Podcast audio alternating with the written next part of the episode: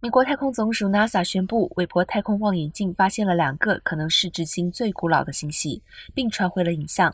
韦伯太空望远镜所发现的这两个星系，其中之一大约是在大爆炸发生之后的三亿五千万年形成，另一个预估计大约出现在宇宙诞生后四亿年。但这两项新的发现还有待进一步的确认。由十八面六角形棱镜构成的韦伯太空望远镜，是由 NASA 与欧洲和加拿大的太空机构合作，耗资一百亿美元才完成的，于去年十二月被送入太空。其所收集的影像和资讯，得以让人类一窥宇宙的历史。